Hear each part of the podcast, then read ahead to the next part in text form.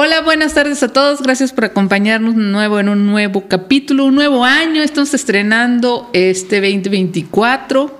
Estamos estrenando una nueva temporada, la sexta, y un primer capítulo con un gran amigo, un gran invitado, Oscar Troyo. Bienvenido a tu podcast. Muchas gracias, Nelia. Un honor poder iniciar este 2024 con el pie derecho y muy bien acompañado. gracias. Es un honor tenerte en nuestra casa, en nuevo estudio también, o sea, nos tocó todo, todo nuevo. Estrenando. Estrenando cineasta, teatrista, ¿qué más? Comunicólogo. Tarotista. Tarotista. Es verdad. Platícanos un poco quién eres, cómo te defines. Híjole, pues yo creo que me defino como alguien perdido en el mundo y buscando encontrarse constantemente. Así, de plano. Así de plano. Pero es bonito estar perdido. Creo que no es algo negativo, es algo positivo para mí. Decía algún maestro alguna vez, este, a partir del vacío es donde surgen las posibilidades de crear. ¿no? Eso iba de el hecho de estar perdido te, hace buscar la salida, ¿no? Y encontrar el momento idóneo para salir de un lado, entrar a otro, buscarte, reconocerte. Y estamos como en un mundo que en el que se premia el haberse encontrado, en el que se premia como identificarte muy fuertemente con algo y etiquetarte. Pero eso a mí no me gusta. Siento que te pierdes de muchas cosas. Y te alejas de ti mismo. Tratando de, de, mantenerte en ese status quo. Sí, es cansado. Es cansado ponerte la máscara y sostenerla todo el tiempo y decir esto soy y detrás empiezas a desmoronar muchas cosas como tú mismo. Por eso mejor la actuación. Me pongo la máscara un ratito y luego ya. Exacto. Sí, sí. Sí, saber, sobre todo creo que algo que te da la actuación para la vida es saber que todo esto es un papel, ¿no? Al rato estoy, ahorita estoy en el papel de persona digna de ser entrevistada, y al rato voy a estar en el papel de padre, y luego el papel de esposo, y luego el papel de lo que sea. Pero sabes que es un papel y que hay algo más, que hay un actor detrás este, que puede disfrutar de esos papeles y, y los deja cuando se acaba la función. ¿no? Eh, sí, exactamente. Como salir de la oficina y dejar todo ahí y no llevarlo a casa. Exacto. Que en sí ya tiene su propia dinámica. A veces más complicada. mucho más complicada. Platícanos cómo te, cómo te acercaste a, al mundo de la cultura, al mundo dramático. Al mundo dramático. Me acuerdo en cuarto, quinto, sexto de primaria, en la escuela Montessori, donde yo iba, este, teníamos clases de teatro con Alida Hernández. Ya. Y ella pues, nos inculcó un poco la semillita. Éramos felices ahí, porque hacíamos obras de lo que sea y te divertías y saltabas, jugabas. Pero también había otra parte muy seria que era meditación, conciencia del cuerpo, conciencia de la voz, respiración, como técnicas ahí que, que creo que me dejaron una semillita, ¿no? Después en secundaria quise seguir este, y nos llegamos a presentar en el Teatro La Ciudad con una obra que se llamaba El reflejo en el espejo. Eh, y luego ya se quedó ahí y hasta la carrera este, me había ido a estudiar a Argentina y lo regresé en un verano a grabar un corto y ahí conocí a Toño Villarreal. Y empatamos ideas, coincidimos en forma extraña de ver la vida. me volví a ir otro año y cuando regresé, poquito después que ya yo estaba estudiando otra cosa, me invitó y me dijo, oye, ¿no quieres actuar? Y dije, pues sí, a ver qué. me encontré con una obra muy difícil y un proceso muy difícil, pero esta experiencia de, me enganchó esta, esta noción de ser consciente de que eres alguien más durante la escena, pero aún así eres consciente de que no eres ese alguien más. Entonces esta especie de desdoblamiento se me hizo profundamente espiritual. A mí siempre la espiritualidad me ha encantado. Este, de hecho, ahorita en el doctorado estoy investigando algo por ahí, tratando de unir las dos cosas. Y como que le dio mucho sentido a varias interrogantes que tenía en ese momento. Y pese a que fue muy duro, porque representaba un papel que tenía mucho que ver conmigo, con mi historia personal, este, pues ya ahí me quedé, ¿no? Luego me dijo, otra, pues otra. ¿Va? Va. ¿Cuántas llevas? Híjole, tenía mis cuentas y cambié celular y se me. Ups. Pero 10 años. 10 años. Estamos hablando Empecé casi con 2014 ustedes. más o menos, sí. ¿Ves la edad de mi hija? Sí, 2014. Más o menos. Sí. Sí, sí. Sí, por ahí más o menos nos conocimos. Este, ¿Cuál fue tu primera hora? Belice. Belice. Con el gran Toño Villarreal. Mucho que aprenderle. Has de Villarreal. venir, has de venir. Luego nos lo traemos de las greñas, las pocas que le quedan. Sensacional maestro. Creo que ha creado muchas generaciones de jóvenes, Sí. de jóvenes como tú. y luego te enrolas en el cine o ya venías enrolado. En prepa conocí el, el cine con un taller con Pepe Lizalde, que Ya. él trajo un, un maestro de cine de Guadalajara. Este, ya traía como la espinita por amigos, gente que admiraba, Alex Coronado, este, que nos daba francés, pero ahí nos metía mucho de cultura. Este, y tomé ese taller y me gustó mucho. Conocí como otra cara del cine. También desde secundaria nuestros trabajos con mis amigos era hacer videos, ¿no? siguiendo un poco la línea del teatro, pero un amigo tenía una cámara y pues los grabábamos, tareas de inglés y así. ¿no? Y este y de ahí me fui a estudiar a Argentina, estuve un ratito en una escuela, luego me pasé a otra, luego ninguna. y me licencié en comunicación con la idea de seguirle al cine, pero aquí no había cine en ese entonces. Entonces fue un poco antes el cine. ¿En Argentina qué estudiaste? Cine, Cine. sí. Primero en la Universidad de Palermo y luego me fui a un centro de investigaciones cinematográficas, que era un instituto privado. Este, pero luego ahí descubrí la fiesta y, y luego descubrí un sistema de meditación, espiritualidad y dejé la escuela primero por la fiesta y luego me cambié a otra escuela y luego la dejé por lo espiritual. Hasta que ya mi familia me dijo, no te vamos a apoyar más porque no estás estudiando. Te estás haciendo guaje. y ya me vine. ¿Te regresaste en qué año? Por ahí, más o menos. Sí. No, como el 2012. No, 2000 2012. 2012. Primero viví en La Paz medio año. Ahí trabajé con un productor de video promocional. Hacía como videos turísticos. Me acuerdo que con él hicimos una campaña para el municipio de Mulegé. Ya.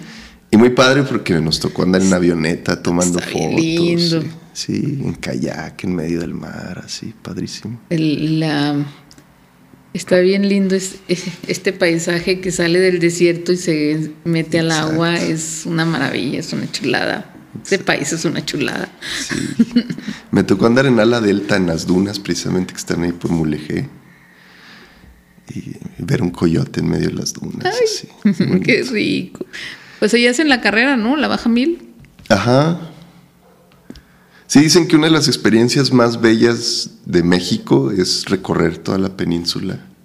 Yo siempre quise hacer eso cuando era joven. Ahorita con el plebe, con los chamacos, no. Cada cinco Este, minutos, voy al baño. Eh, no, imagínate. Y luego peleándose el- en el camino, no, me, me cae que sí los aviento al mar. Sí, no, yo podría con mis niños. La, la carretera, ¿cómo le llaman? La saliendo de Ensenada es la panorámica, ¿no? Ajá, no me acuerdo cómo se llama, pero... Desde Tijuana a Ensenada creo que se llama la panorámica, la carretera panorámica y, y ya luego es la... Le cambian de nombre, tengo entendido, siempre quise hacer eso. Digo, es que yo soy de ahí, por aquel rumbo, Ah, entonces... sí. ¿De dónde? Yo soy de Sinaloa. Ah, ok. Entonces, más o menos, mis vacaciones eran en Tijuana. Muy bien. Este. Y, y siempre decíamos, ah, pues cuando bajamos a Rosarito, ah, vámonos. Pero no, nunca fuimos hasta La Paz. Pero bueno, esto se trata de ti, no de mí. Es que son como veintitantas horas, ¿no? De hacer todo ese recorrido. Sí, deben de, es fácil, debe de ser unos dos mil kilómetros. Sí, porque de, del norte de Sinaloa en vehículo hasta Tijuana haces 18 horas. Entre 17 y 18 horas. Bueno, pero también están todos los retenes, ¿no? Entonces debe de ser. Si quieres ir apreciando el paisaje, tienes que ir también a cierta velocidad y bajo ciertas circunstancias. No, y en esa época que me tocó trabajar en esa campaña, todavía estaba el ejército. Eh, Te metías una terracería y de repente te aventaban la luz y ya te tenían rodeado y que identifíquese. Ah, no. Pero bueno, este es, es uno de los males que aquejan a este país. Pero de alguna manera parece que le sacamos la vuelta, ¿no? Parece. Parece que le sacamos la vuelta. Ojalá. De una u otra manera. Ya eso no lo discutimos. pero- No. Pero bueno, volvamos a ti. Entonces, 2012, regresas de Argentina, estudiado de cine, meditación, te metes a teatro. ¿Qué sigue? Pues empecé a hacer mis cortos en la licenciatura en comunicación y este bien, creo que tuvieron digo en lo local, regional, buena aceptación. Este me tocó ir a un festival en Linares, Linares Fantástico. Este iniciamos la- la- los primeros esfuerzos de la muestra intergaláctica antes de ser muestra intergaláctica. Y este, y pues ahí me empecé a encariñar con la Secretaría de Cultura y con el teatro, y entonces, cosa que se pudiera hacer, pues ahí estábamos, ¿no? poniendo la mano. Y luego fue lo del Consejo de Cultura, y ahí también me metí. Y luego me fui a hacer la maestría en, en guion y dirección de cine a Morelia. Morelia. Allá viví año y medio, me casé, tuve mis niños. Este, trabajé en un programa de cultura federal tomando fotos, Misiones por la Diversidad Cultural se llamaba. Luego se acabó, bueno, más bien lo, lo limitaron, me quedé sin chamba. Luego abrimos la escuela de cine, me invitaron a ser parte.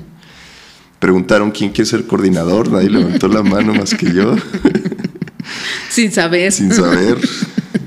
Lo que ya supe renuncié. y bueno, antes pedí beca para el doctorado, para poder renunciar, Ok. sin que se mueran de hambre mis hijos. y este, y de ahí nunca solté el teatro, todo ese periodo estuve haciendo teatro de una u otra manera. En Morelia, por ejemplo, estuve haciendo lecturas en el Festival de Dramaturgia, o luego en vacaciones presentábamos aquí alguna función, decayendo con Victoriano, creo, Ok. cuando se inauguró el Teatro de Cámara. Que fue la que ganó la muestra estatal de teatro 2017 Sí, y luego se fue a la regional. ajá, y ganamos la Y regional. ganaron la regional y se fueron a la nacional, Sí, a San Luis. a San Luis. Sí. Y se presentaron también en México, ¿no? Sí, en en un festival creo que se llama Otras Latitudes. Otras latitudes. Ahí en, en el del bosque. Sí, porque yo recuerdo que en aquel entonces todo eso estaba. Estábamos trabajando felices y contentos con el Fondo Regional de Cultura y las Artes del Noreste. Entonces, al ser la muestra elegida de la región noreste, eh, había un, un presupuesto por ahí para que pudiera ir a, otros, a otras latitudes. Otras latitudes. Y recuerdo eso, este, que, que, que más allá de San Luis también se habían presentado en, en el Teatro del Bosque. sí. En el granero, granjero, granero, creo que se llama. Sí. Y volvieron triunfantes. Ah, bueno, creo que en esos días era, fue el, fue, en esos días fue el temblor. ¿Recuerdas? Creo que sí. Vagamente. Sí, no recuerdo si se tuvo que posponer o se tuvo que... algo pasó, un ajuste ahí, sí, sí, pero fue, fue relacionado con el temblor. Sí. Sí. Muy padre. ¿Y luego cómo te interesaste en el tarot? Por ahí encontré hace poquito una carta de esas que te ponían en la prepa de cómo te ves en 10 años, ¿no? Nunca me pusieron eso, desgraciada. bueno, a mí sí me llegaron a poner. Y según yo iba a estar de sacerdote. Ok. Reformando la iglesia católica, según yo. El padre Oscar. Fue una inquietud que siempre he tenido. Desde niño llegué a ser muy católico este, mi mamá es católica. Eh, y en algún momento en secundaria tenía mi grupo de amigos que nos gustaba el ocultismo. En prepa también me llegó a, gustar el ocultismo. Mi mamá me regaló un libro de, Wicca, de Raymond Buckland. Este, pero nunca lo seguí tanto. Por eso que no me gusta encasillarme a veces, nomás por encimita y ya está. Y ahora en la pandemia, como que me volvió la espinita. Pues estás en tu casa picándote el ojo.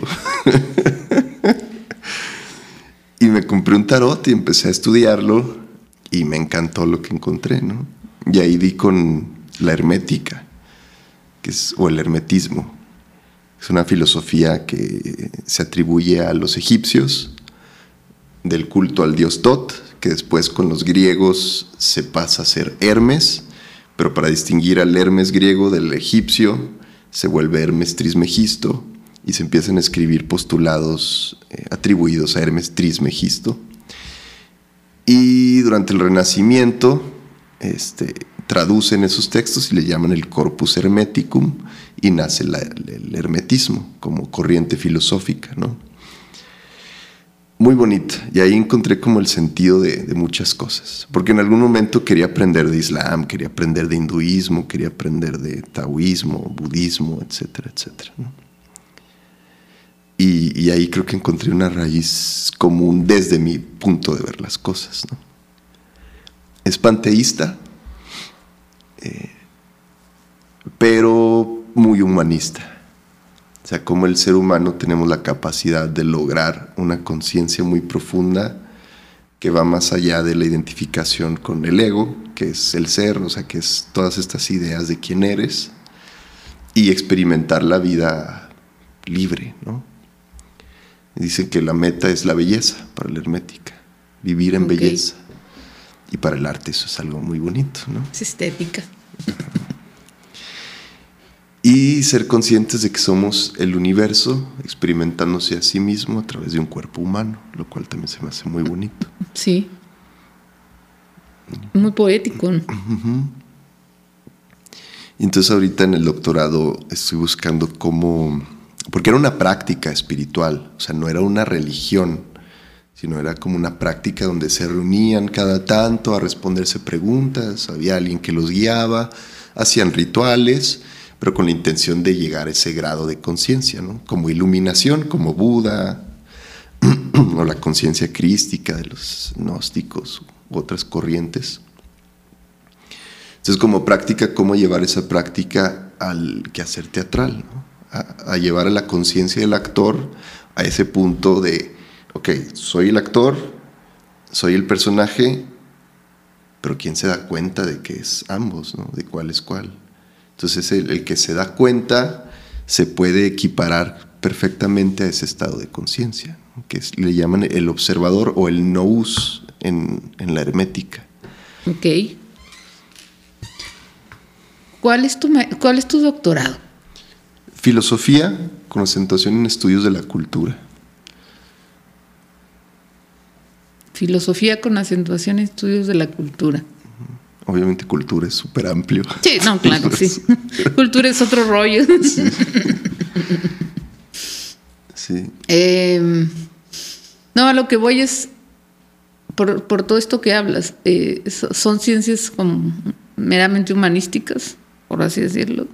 Eh, y lo que haces también tiene mucho que ver con las ciencias y las humanidades, ¿no? El, el- el interpretar, el, el tomar el personaje y, y transformarlo, que aunque no eres tú, le imprimes tú una parte, una huella de lo que sí eres. Normalmente. Tomo, tomo un poco las teorías de Artaud y de Grotowski, que son dos teóricos que, que encontré y me gustaron. Hay más, obviamente, que hablan de cosas parecidas. Pero ellos buscaban, primero Artaud, buscaba cómo despegarse de, de ese tipo de obras que es lo más importante es el actor, cómo lo hace, o el director, ¿no? Este, o el tipo de teatro que busca retribuirse económicamente y que todos ganen mucho y el show, el espectáculo y ya Que sean está, felices. ¿no? Sean felices, exacto. No se atormenten en sus casas al regresar. Qué envidia, ¿no? Sí. Pero no dura para siempre. Creo. Quisiera que fuera el consuelo. este, entonces él, él, digo, le entraba chido a las drogas, al peyote, a la ayahuasca, hizo rituales en México, llegó a estar en el manicomio dos veces internado, ¿no? este, pero él buscaba un teatro honesto y creía que el medio para llegar, para llegar a eso era el cuerpo, llevarlo a un estado de no mente, que muchas corrientes de meditación buscan ese estado, la no mente, o sea, el que no estés bla, bla, bla, bla, bla, bla, ¿no? Para que en el silencio te des cuenta de esto, ¿no? De la realidad. Entonces, pero él lo hacía a través del, ¿cómo se llama? Que a través de rituales te llevan a un estado de, ay, se me fue la palabra. Trance. Ok. ¿no? Como una especie de trance. Entonces, empezabas a, romper con todas las formas preconcebidas de la actuación, todas las técnicas, la lógica de la actuación para llevar ese estado. Más temas como muy confrontativos, muy emocionales, que el público también se choqueara, para que el público también entrara en ese estado de no entiendo nada, pero a partir del no entiendo nada, conectaba con, con la obra y se volvía algo mágico. Pero después ya Grotowski lo, lo toma, toma Artaud, analiza Artaud y él hace su propia interpretación y se va más hacia el cuerpo. Igual y empieza a hacer este, formas de actuación en la que solo es movimientos y ya, ¿no? Eh, también le atribuyen mucho sus corrientes al, al tipo de espectáculos orientales. Perdón. Dice Artaud que él vio un espectáculo de danza balinesa y le cambió el entendimiento completo, ¿no?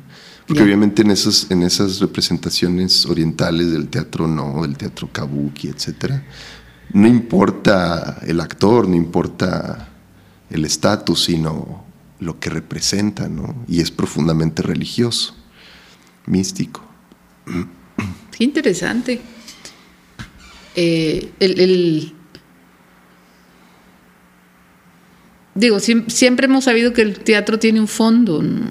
que no es nada más el, el mero hecho de pararte en el escenario e interpretar un personaje, sino que conlleva un estudio muchísimo más profundo. y- pero pocas veces se plantea al público así tal cual.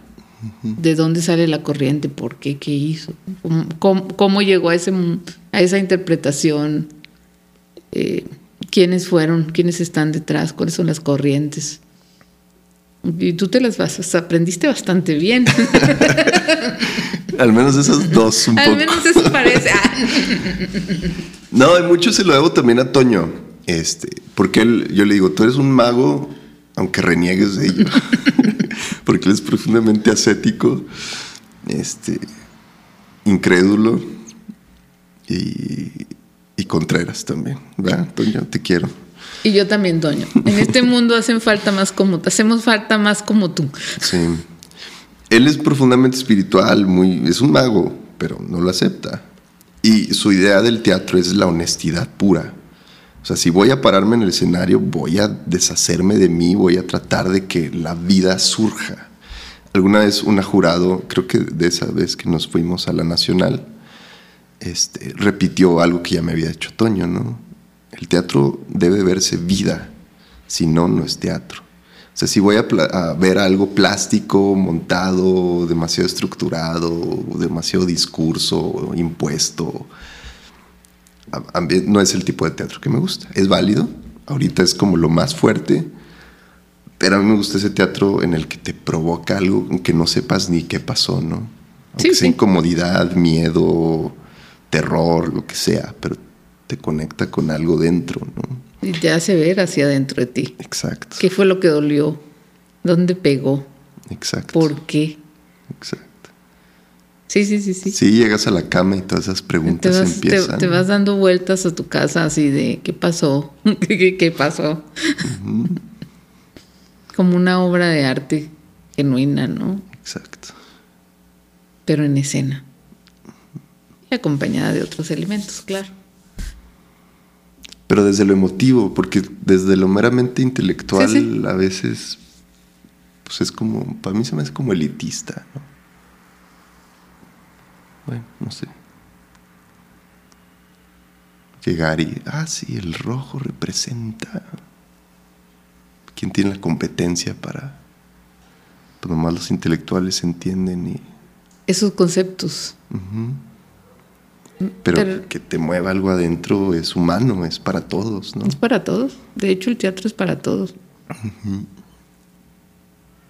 Si no, no hubiera teatro. Si hubiera muerto cuando nació el cine. Sí, exactamente. Vayamos al cine, por cierto. Eh, ¿Cuántas películas, cortometrajes llevas? ¿O en cuáles has participado? ¿En cuántos has participado? Como actor, no sé. También le aprendí a Toño el decir sí a cualquier invitación. sabes ni en qué saliste, ni qué pasó con los trabajos. Pero míos dirigidos, pues sí, como unos 10, por ahí. Tengo al menos cinco que estuvieron, bueno, seis que han estado elegidos en algún festival, ¿no? Nunca he sido mucho en mandar a festivales hasta el último. Este, entonces, pues al que él mandaba, aquí, local, regional, pues ya me los aceptaba, ¿no? Ese, sobre todo la muestra intergaláctica. Y Linares, luego en La Piedad, Michoacán, tengo otro. Este, y el último, el del canto, ese sí ya estuvo en Londres, en Budapest, en Estados Unidos, aquí en México en dos o tres. Se presentó en Ciudad de México en el Shorts. Este, y le fue bien. Digo, no son los más grandes festivales, pero, Pero se mueve. pero se movió. Sí, porque uno de los grandes problemas de este país es que los, los artistas independientes batallan con la distribución. Es que todo cuesta. Todo cuesta. Y lástima que hay muy poco presupuesto para cultura. Y cada día habrá menos. Y cada día habrá menos, dice la Biblia. Sí, pero se la tomaron muy en serio con nosotros. ¿no?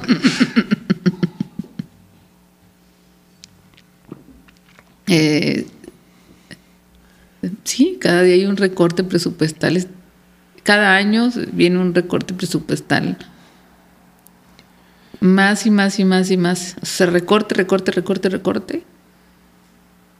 Estamos hablando de recursos federales, ¿no? Considerando que de ahí bajarán, a- bajarán o no a los estados.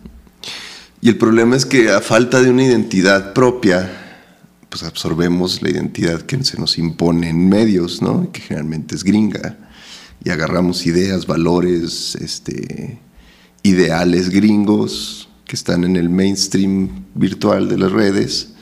Y qué identidad histórica tiene Saltillo, ¿no? Le tumban las casas del centro histórico, etcétera, etcétera, etcétera. Y vas perdiendo parte de lo que, de lo que te construyó, de lo que te trajo, de lo que construyó tus generaciones pasadas.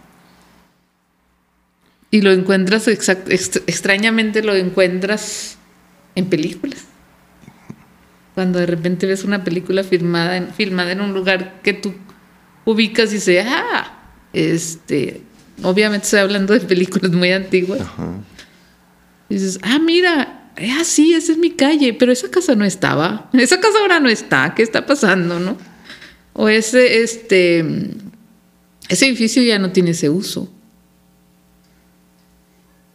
No sé si te ha pasado. Sí, sí, sí. De, las, de los 10 es- eh, productos que has hecho, ¿cuál es tu favorito? Que dijeras tú, este me sacó y por eso... mm, Es que unos ocho han sido como ejercicios que se encaminan hacia la experiencia sensible, más que a la narrativa tradicional. Y me gustan mucho, lo que me provocan, o sea, lo que quería provocar y lo que me provocan o lo que me recuerdan sentir en ese momento con lo que quería, ¿no? Son videos raros, este, pero algo te hacen sentir. ¿no?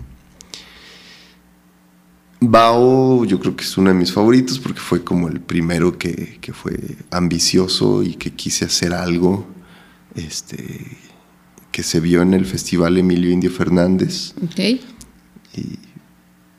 Me acuerdo una me lo odió y otro me lo chuleó. Gerardo Tort me lo chuleó. Y otra chica de Puebla que estaban presentando una película también lo odió. Lo curioso es que lo odió, pero su película también era alternativa. Entonces, bueno. Eh, hay otro. Bueno, el canto, pues, pues, era el último y como que el, el que fue con más forma, más hechura, con presupuesto por primera vez, con un equipo en forma, que grabamos en Estación Marte. Fue una aventurita ahí de tres días muy divertida. También es uno de mis favoritos. Yo creo que esos dos. ¿El del canto fue el que se produjo en Chapultepec? Sí, sí, sí. Que también fue otra aventura. Que también fue otra aventura. que le digo al director, bueno, voy tal fecha. Ah, no, me dice él, esta, esta fecha y esta fecha. Le digo, ah, bueno, esta fecha, ok. Y llego y me habla José Luis, de que, oye, pero no tenías la confirmación. Y pues me puso ok. Para mí esa es Ok, para- confirmación. Sí, claro.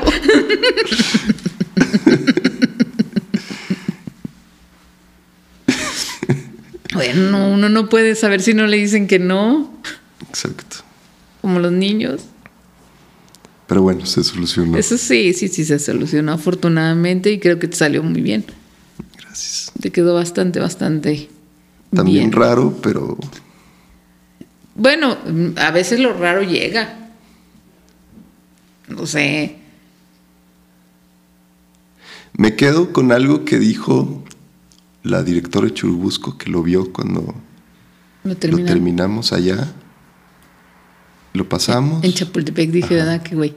en, en Perdona. Churubusco. Perdón, Por parece pero, Chapultepec, pero ahí está. Te entendí. ahí está cerquita. Se acabó y dijo, órale. Y ya. Y con eso me quedé.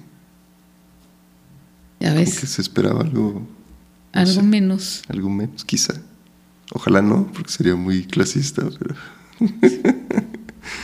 Sí puede ser. los de Saltillo, ¿qué? Que esos, esos son hijos de los que no existen. de los de Tlaxcala. Me acuerdo una anécdota. Tengo un- mi papá era de Ciudad de México. Este, mi mamá estudió allá también. Mis hermanos nacieron allá. Entonces un- uno de los hermanos de mi papá, que cuando mi papá murió nos acobijó mucho, vive allá y tiene dos primos, uno de mi edad y otro dos años más chico. Y pues, frecuentemente los visitamos, ¿no? Entonces una de esas muchas visitas eh, los acompañé a una fiesta y pues me presentaba, ¿no? Pues mi primo que es de Saltillo, ah, mucho gusto. bla. Y al rato todos con 10 copas de más, Sinaloa, ¿qué onda, Sinaloa? pero bueno, me podaron el Sinaloa, nada que ver, pero bueno.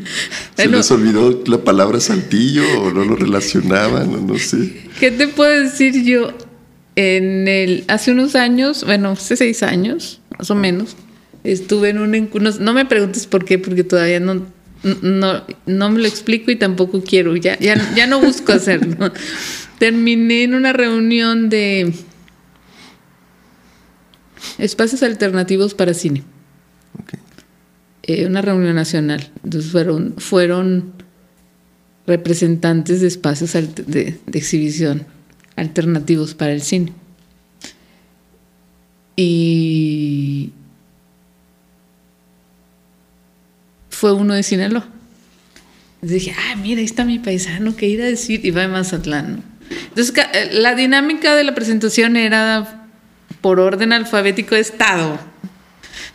Este, decir, yo soy Juan Pérez, tengo una sala de cine que nació así. Y ahorita tenemos tantas personas que... y más o menos la dinámica, cómo funciona, ¿no? Y, y había unos proyectos bastante muy interesantes.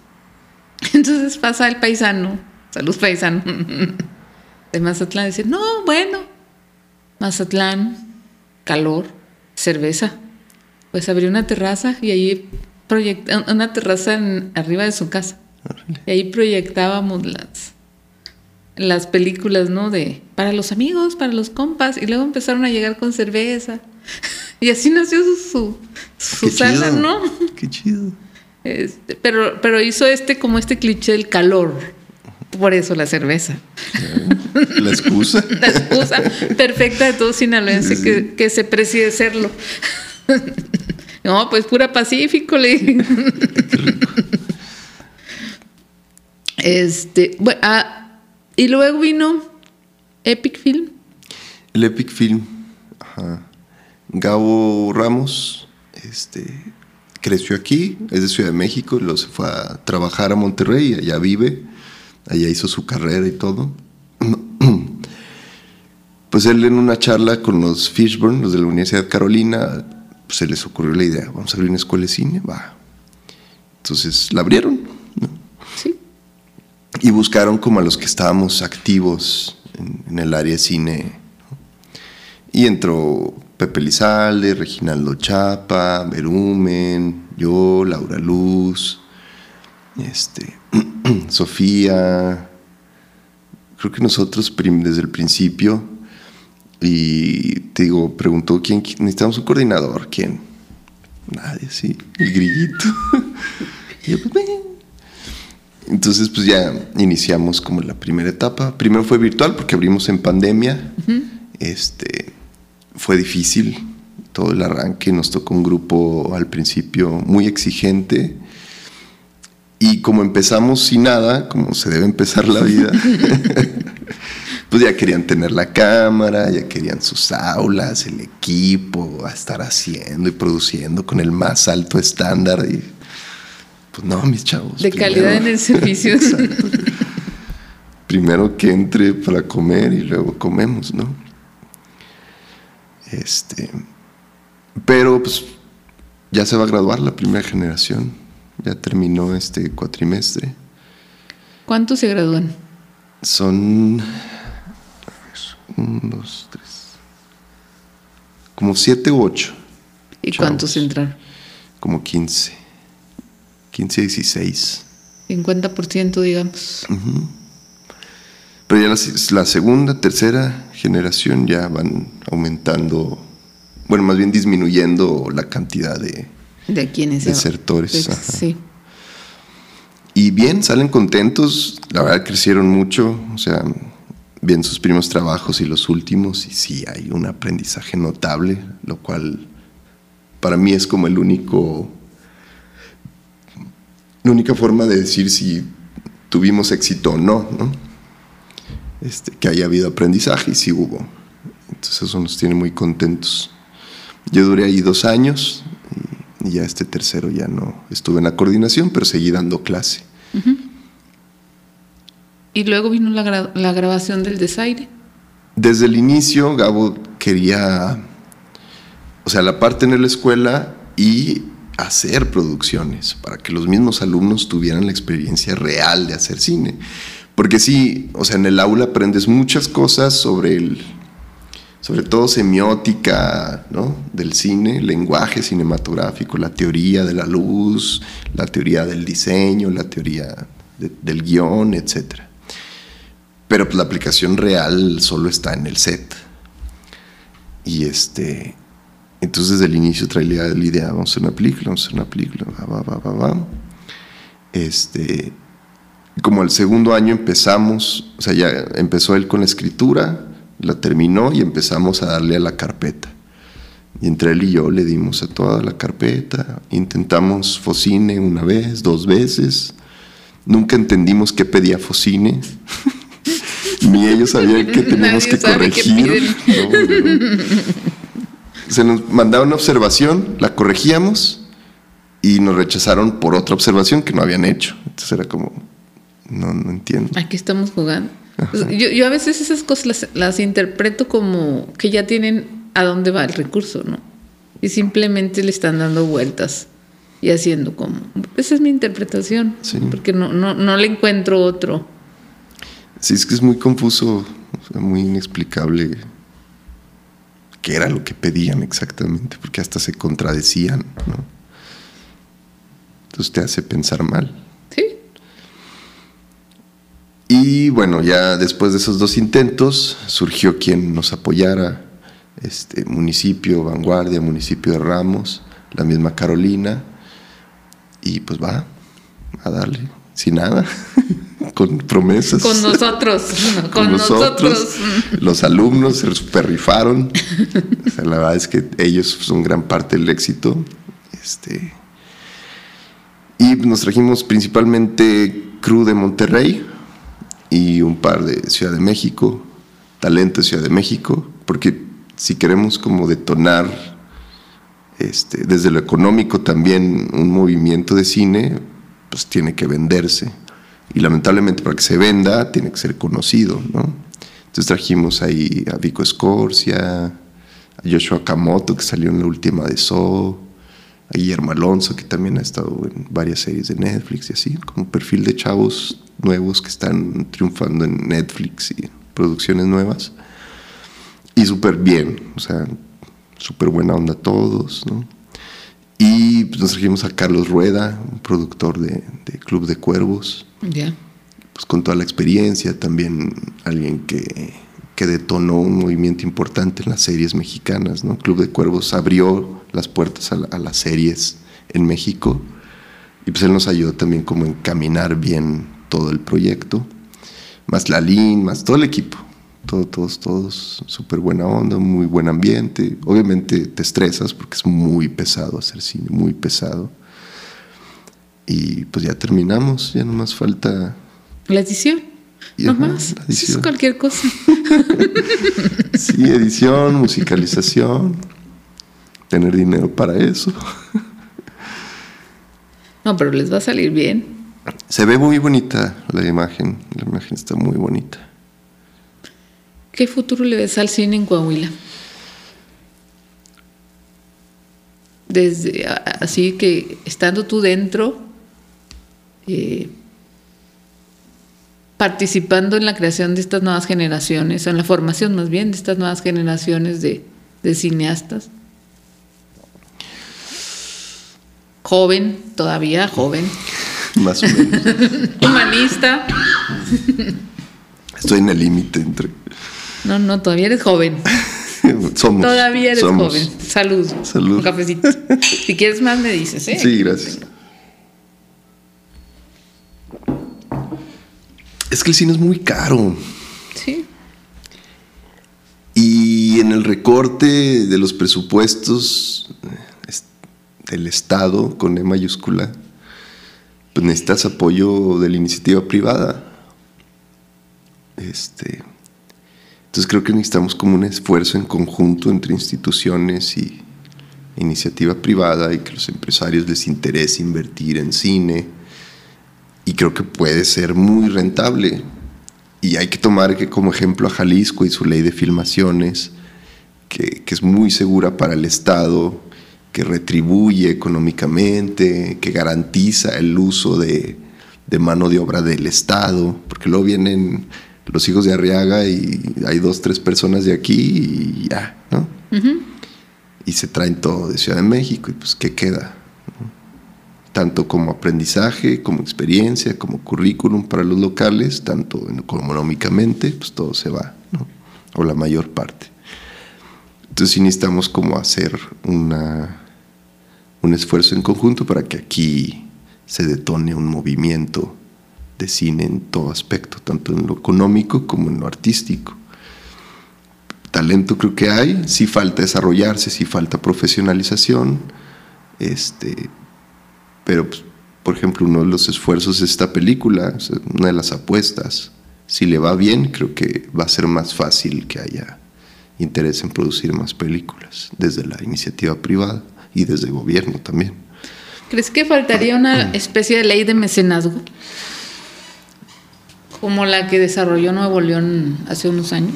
No sé si de mecenazgo. ¿Cómo es la ley de mecenazgo? La ley de mecenazgo es que tú como creador puedes ir a la empresa, eh, desarrollarles tu idea y que ellos puedan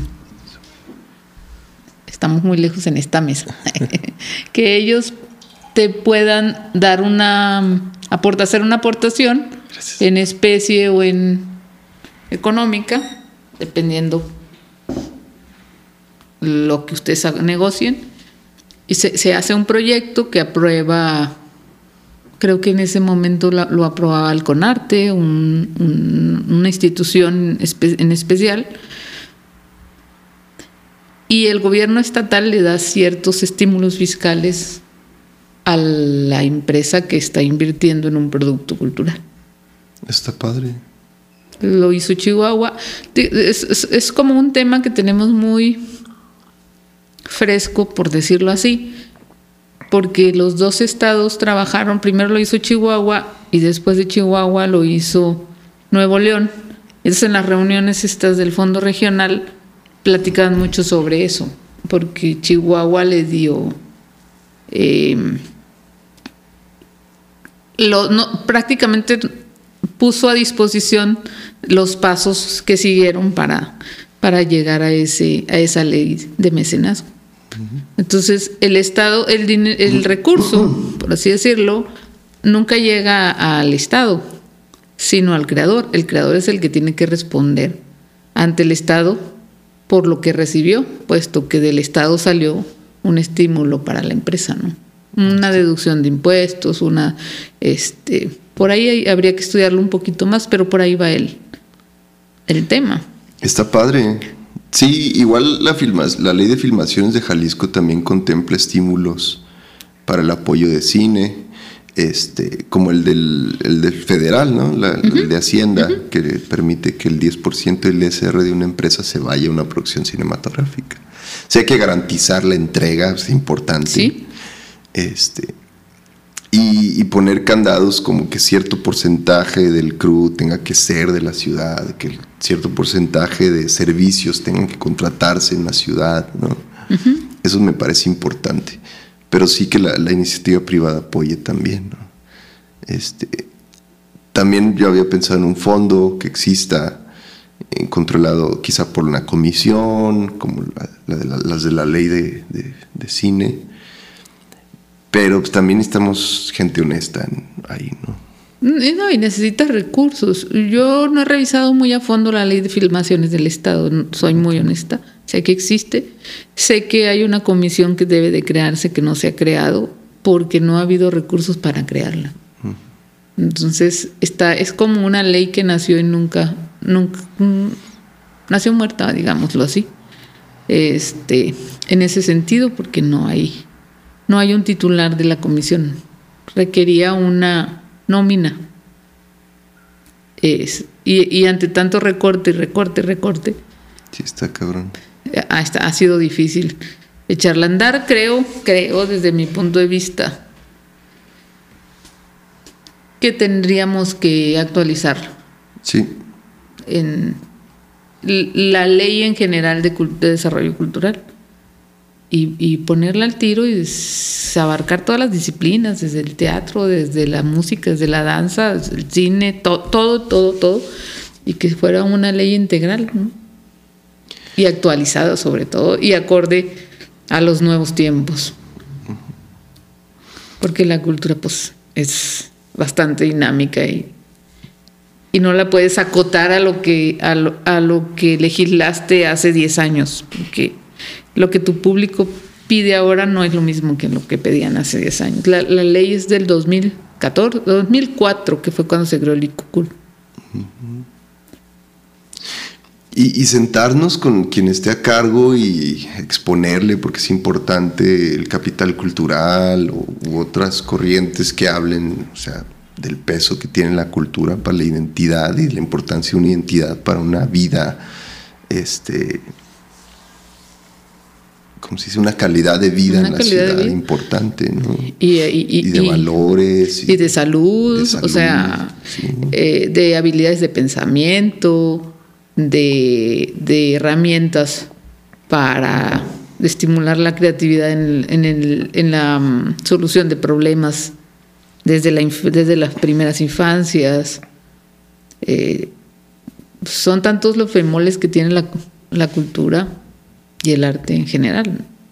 Me acuerdo mucho de una vez que estuve con un proyecto de las y raíces que fuimos a dar un taller de, de cine a comunidades de la región carbonífera, a niños, infancias. Y no me acuerdo en qué municipio, este, donde no había nada, pueblo minero así, Musquis. Cerca de Musquis. Cerca de Esperanzas. Sabinas, San Esteban de Sabinas, no, Sabinas, San Juan de Sabinas. San Juan de Sabinas. Son cinco municipios en la región carbonífera. Sí. Es Juárez, Progreso, Musquis, Sabinas y San Juan de Sabinas. San Juan de Sabinas Y, creo que era. y en Musquis están las tres, bueno, así como que las más conocidas poblaciones mineras, Barroterán, Esperanzas y Palau. Esperanzas, creo que era Esperanzas. No me acuerdo bien. Tengo muy mala memoria. Yo también, le dije Chapultepec. Nunca se me va a olvidar. Pero me acuerdo mucho que, por ejemplo, parte de la dinámica era como ver qué consumo tenían los niños. Y en la tele veían Rambo y era su película favorita. Y Y, estamos hablando de Rambo desde cuándo salió, cuántos años tiene. y pasaba un niño en bicicleta con su bocinita y corridos así Alter- bélicos. Todavía, sí, bélicos, todavía no había alterado, supongo. No, bélicos, bélicos. Y entonces, de todos los niños que participaron, el 95% querían ser o militares o narcos. ¿no? Pero lo entiendes por el consumo que tienen. O sea, si creces viendo a Rambo matando 500 personas con una sola bala, pues desarrollas un- una cierta admiración. Este, hay como todo un proceso mental de, de asimilación de la, de la ficción como realidad. Este, si lo escuchas en la radio, en todas las canciones que hablan de lo mismo, pues vas a tener niños que piensan en eso nada más, ¿no? Claro. Entonces, la diversificación o la apuesta por la cultura también ayuda en muchos sentidos a crear una comunidad más sana, ¿no? Pero pues necesitas pararte enfrente de quien está a cargo y decirle, oye, si es importante por esto, no nomás es un gasto, ¿no? no, Es una inversión a es largo una plazo. inversión para, para la niñez. Para, así, como, así como inviertes en vacunas para prevenir enfermedades, estas son enfermedades.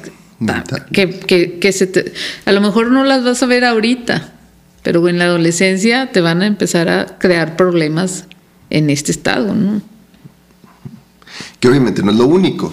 No, no, no. Hay, hay muchísimas, muchísimas vertientes, pero sí habría que, que mostrar lo que somos y el trabajo que hacemos, quienes nos dedicamos a, a la promoción o a la promotoría cultural.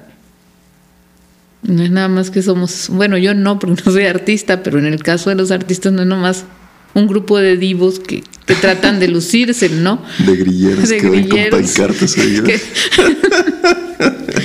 oh my God. Sí. Sino que es, es todo un proceso completo y social, Impact, de impacto social. Exacto. Me acuerdo mucho que Mabel nos cuenta, este, así, dialogando con, no quiero quemar gente, con un amigo que tiene, que se dedica a otra rama completamente, este, como más al negocio y así. Y le dice, es que te admiro mucho porque tú trabajas con tus emociones, con tu alma, con... Y alguien que trabaja con números es más fácil, el número no... Pues es un número y ya, ¿no? Lo sumas, lo restas, lo multiplicas y ya está. Y no da para más. Pero trabajar con las emociones, con el alma, con deshacerte en escena, requieren, requiere también muchas aptitudes distintas, pero no es fácil. Entonces para él se le hacía más complicado lo que hacía Mabel que lo que él hacía. Es que es, es inentendible de, para mucha gente. Nos, nos haría quizás más falta nos haría falta quizás promover más de qué, de qué va la cultura, vamos. Creo que ya lo he contado en otras ocasiones, yo tenemos un maestro que nos iba a dar la materia de ya en sí de cómo hacer un proyecto, ¿no? Cómo escribirlo, cómo, cómo en la maestría de gestión, de cómo desarrollarlo. Y él nunca entendió por qué por qué queríamos hacer cada quien el proyecto que queríamos hacer. O sea, pero eso no te va a dejar dinero. Sí, pues mi maestría social, pero él era ingeniero. Entonces él traía, estaba desarrollando, había desarrollado a lo largo de su vida, otro tipo de proyectos que también son sociales, que también son importantes porque él hablaba de infraestructura carretera, él hablaba de construcción de hospitales, él hablaba... Sí, son importantes, claro. Si no los tuviéramos sería todavía más difícil comunicarnos, ¿no? Entonces sería más difícil llegar a un punto, atender a la gente, eh, eh, velar por la salud. Pero no podía él quitarse esos zapatos y pararse aquí. O sea, no, no, no le alcanzaba con todo y sus dos maestrías y su doctorado, no le alcanzaba para, para comprender el proceso de lo que es de los tres proyectos que estábamos haciendo nosotros acá. O sea, decían, sí, pero como, ¿para qué quieres hacer eso? ¿De qué te sirve, no? Ay, qué difícil. Mire, usted enséñanos cómo, cómo se escribe aquí. Nosotros nos encargamos de lo demás, prácticamente. A ese punto y ya, ya, llegó un momento en que dijo, bueno, luego me explican qué significa ese asunto de, de intervención social. Chale. Pero, por ejemplo, ¿por qué necesitas más hospitales? A lo mejor porque la gente consume mugrero, ¿no? ¿Por qué consume mugrero? Bueno, una, la parte del mercado está sumamente dominado por monopolios gigantescos, pero por otra también como la cultura del consumo. ¿Y por qué tenemos esa cultura del consumo? Pues ves, te vas a ver tres películas al cine y entiendes por qué, ¿no? Este, toda la Coca-Cola, todas las marcas estas que están impuestas en nuestro subconsciente desde hace... El ejemplo de, de hay un estudio que se hizo cuando se acabó la Segunda Guerra Mundial, este, como en la voz popular, Rusia era el vencedor, ¿no? Viene toda esta época de cine hollywoodense, toda imposición de su cine en todos los países de Latinoamérica, etc. Y su ideología. Y su ideología. Y entonces ahora la percepción es que Estados Unidos ganó la Segunda Guerra Mundial y es la potencia más importante del mundo, ¿no? Y haciendo un estudio suavecito, pues te das cuenta que toda la ideología que te impusieron a través del cine, su cultura, etcétera, iba encaminada a eso, ¿no? a glorificarse, a considerarse los salvadores del mundo. Y detrás nos meten cada puñalada a cuántos países. Cada vez que pueden. Cada vez, que, pueden, Y lo siguen haciendo. Pero la gente no lo ve porque no tenemos esa, esa esa educación en, le llaman alfabetización audiovisual, por ejemplo, en cuanto al cine. O, a la publicidad, a, la, mercadotecnia. Él salía del fraccionamiento hace unos días y estaba el estaba un camión cargando ahí en el Oxxo. Eh, y tenía un letrero enorme con el, ya con el osito de la Coca-Cola vas al Oxxo, tráeme una coquita. Entonces me atraviesa, realmente estaba atravesado el camión, no cabía en el estacionamiento del Oxxo, entonces tenía yo que darle la vuelta para salir. Y me quedé leyendo porque las letras, la dimensión, dijo, sí, tráeme una coquita. Y por eso estamos bien diabéticos todos. Y por eso los hospitales están cada vez con mayores problemas eh, en el país. ¿Y cuánto te cuesta una coquita? A la larga, ¿cuánto te cuesta una coquita? ¿Cuánto le cuesta al país una coquita diaria? Y nomás en los medicamentos de un diabético. Exacto. Y una solución es construir más hospitales. Y una solución es construir más hospitales. Pero también una solución es Sería atender la cultura. Aprender, exacto. Sería prevenir. Y lo mismo pasa este, con el aprendizaje de las artes. No es para crear grandes artistas que das clases de artística en la escuela. No, no. la, misión es otra, completamente diferente. Sensibilizar. Sensibilizar. Ofrecer una alternativa. Ah, lo puedo solucionar así, pero también lo puedo solucionar así. puedo contabilizar de una manera o puedo contabilizar de otra manera.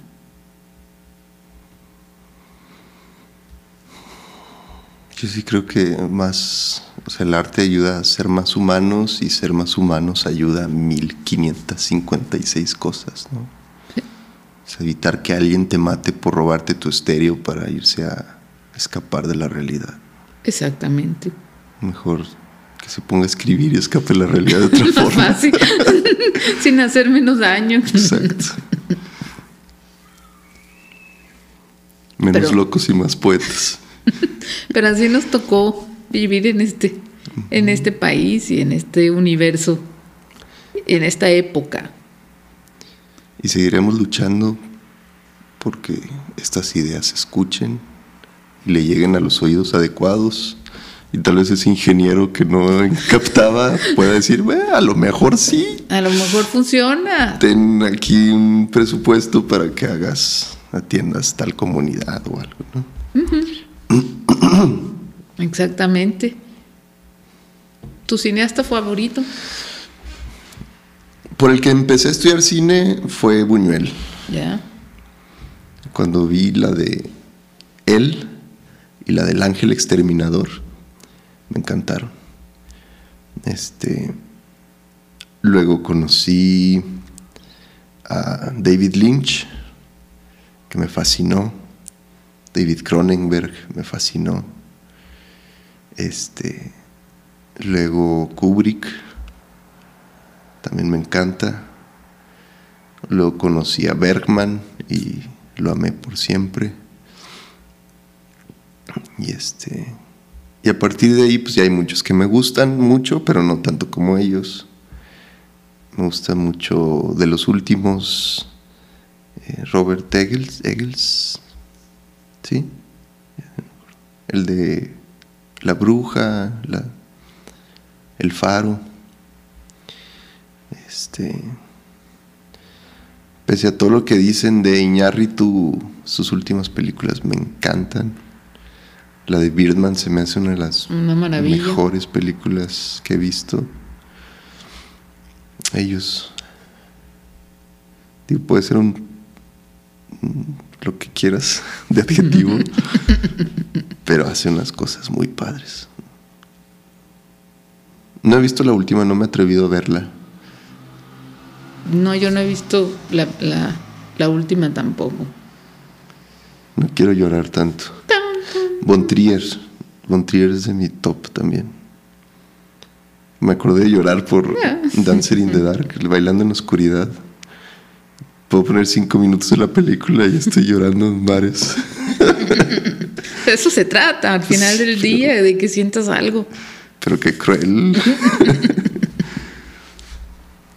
este, y me divierte como esta idea de el sangrón por no decir otra palabra, este, que les caiga mal a la gente nomás por por ser controversial, por hacer cine confrontativo, por el gusto de hacer cine confrontativo. Pues eso se trata, ¿no? Si quieres a alguien que te dé lo que quieres. Yo siempre pongo de ejemplo el cine cómodo en este periodo de cine que se desarrolló en Hollywood después de la Segunda Mundial, que era su objetivo era distraer a la gente de los problemas de la guerra, ¿no? El cine, evadir la realidad desde lo bonito, la historia de amor romántica. Es muy fácil vivir en un mundo así, ¿no? Este, pero creo que también es irresponsable creer que solo hayan historias bonitas y todos vibrando alto. Y, y eso que soy muy espiritual, pero creo que justo este, para mí el camino espiritual real es enfrentarte a, a la sombra, le llaman, ¿no? A tus lados más oscuros, a tus verdades. Este, para mí el diablo no existe, sino es un símbolo que habla de, de aquello que no quieres ver en ti, que dijiste esto es malo, entonces esto no lo soy, mejor dime cositas bonitas y vamos a hablar de amor y fantasía y todo está bien. Y luego cómo creces, ¿no? Cómo maduras, cómo descubres quién eres realmente, cómo aprendes a perdonar, cómo aprendes a entender al otro. Este, aquel que roba un filete del supermercado y lo terminan condenando para toda su vida porque tenía hambre, pero aquel que solo ve lo bonito dice es un ladrón y va a la cárcel y se acabó y ya no lo quiero ver en la sociedad. En vez de decir, ¿qué está pasando? ¿Por qué hizo eso? ¿Dónde estoy fallando yo para apoyarlo? No sé. Y hay tanta gente en la cárcel. ¿Y qué va a pasar tantos años sin hacer más que estar encerrado? ¿no? Una vez me tocó que me pidió alguien que acaba de salir de la cárcel dinero en afuera de una central de autobús. Y como que ahí éramos varios y se quedó platicando. Y decía, es que ya, o sea, salgo y yo ya no veo mi casa, mi casa está ahí en la cárcel. ¿no? O sea, esa es mi casa. No conozco el mundo si no es estar ahí dentro. Ahí tengo mis amigos, ya tengo una forma de vida, tengo mi cama. Y después vi que lo volvieron a meter a la cárcel. Pero me dejó como pensando mucho, me dejó como shock, ¿no? O sea, como alguien que salió de la cárcel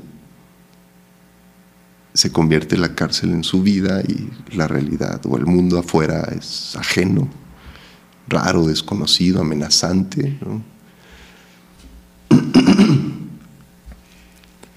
No hay una reforma real del individuo ahí. No hay, no hay una readaptación, este, de hecho, en las cárceles como decir, vamos a trabajar, a ver en qué falló y, y, y de qué manera ¿no? lo, lo,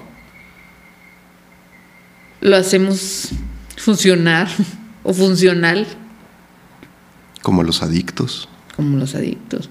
Se les pones una etiqueta de adictos, los rechazas, los aíslas, pues van a ser adictos porque así los etiquetaste, ¿no? Claro los hiciste a un lado y ya no saben cómo volver.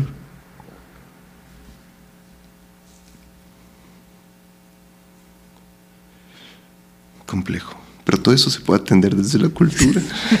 no, de hecho sí se puede atender sí, desde mucho, claro. desde, desde, desde, basta, desde muchas de las disciplinas, ¿no?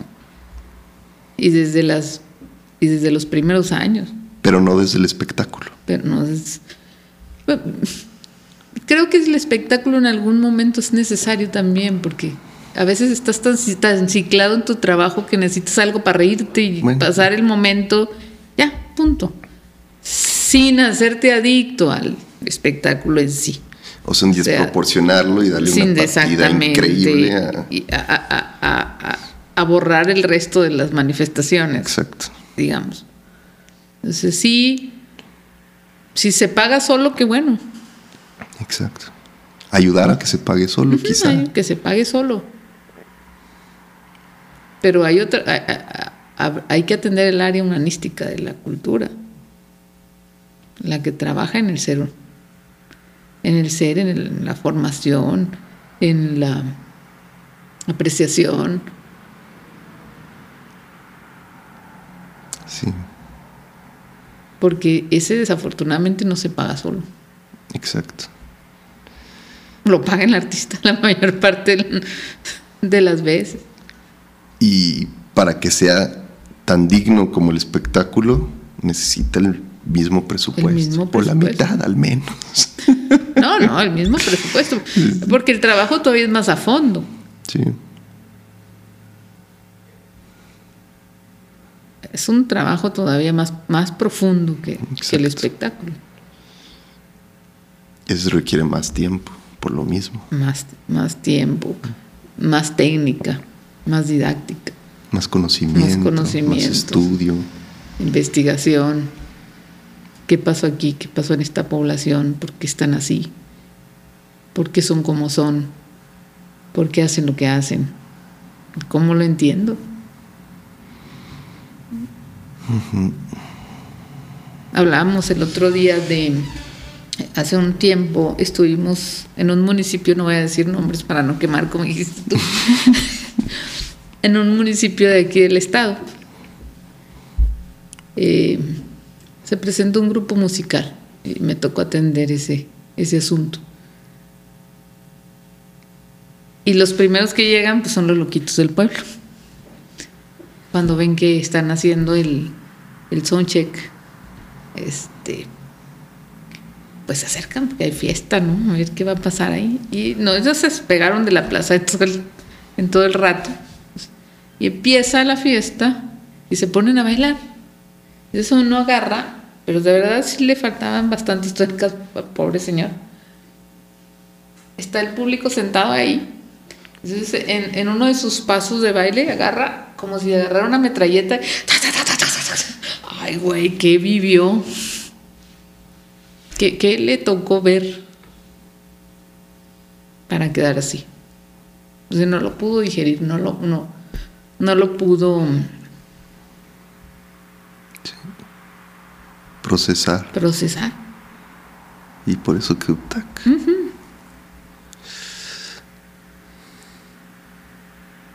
Entonces dices, ay, güey, o sea, ¿cuántos puede haber así en tu pueblo? Y es más fácil decir, ah, está loco, está margínalo. Tíralo. En mi pueblo los agarraban, los subían en los carros y los llevaban a tirar a otros pueblos, ¿no? Contábamos una anécdota, un amigo en paz descanse, contaba una anécdota y decía, no, hombre, mira, un día fuimos a Culiacán, la capital.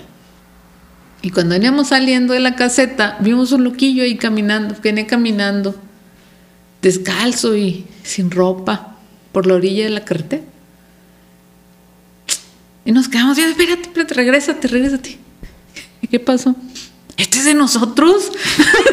Fíjate, este es el loquito que está en la esquina fulana. ¡Ey, tú! ¿Qué hubo? ¡Súbete, vámonos! No, regresaron al pueblo, güey. Dijo, no, sé qué anda haciendo usted acá, está muy lejos de, la gente que, que lo conoce, pues la gente, ellos, ellos van haciendo su comunidad, mal que no, gente que les da de comer, gente que les ayuda, gente que, que de alguna manera los está al tanto, ¿no? Y que los echa de menos cuando no están. Sí, vas por una calle y ya no está el que ya no está el, que siempre está y dices, oye, ¿dónde? ¿Qué onda? Se vuelve parte de la cultura. Sí, exacto, parte de la identidad. Sí. Tenemos un loco, no sé si todavía existe, pero yo me vine de ahí hace 18 años, que rayaba así las, las los pisos como con carbón o con gis, dependiendo lo que consiguiera. Entonces veía las rayitas en las paredes, por rayitas, sí. Dices, ah, por aquí pasó fulanito y tal. Oye, pero luego llega un artista con una beca del Fonca y hace lo mismo. Mejor apoya a Loquito. Mejor apoya a Loquito. Necesita más el dinero. no, bueno, es que hay de locos a locos. Pero bueno, ¿tu película favorita? Mi película favorita. Qué difícil. Persona me gusta mucho de Bergman. Este Stalker de mm, este ruso Tarkovsky. Tarkovsky también me gusta mucho. Me duermo, pero también me gusta mucho. este Interestelar me gustó mucho. Eh, ah, es que hay muchas que disfruto mucho. Birdman me gustó mucho. Ojos bien cerrados me gusta mucho. Y este.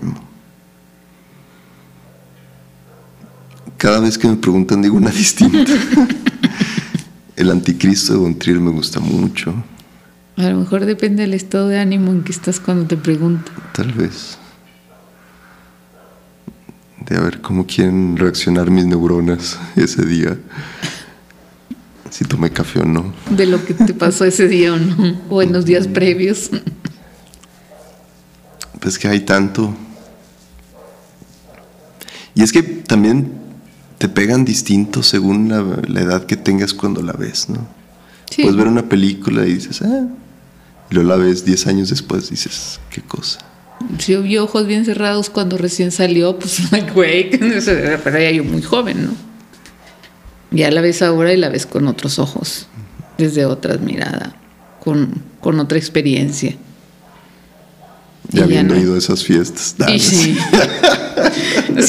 si no, ay, no, yo no quiero esas fiestas. Qué flojera.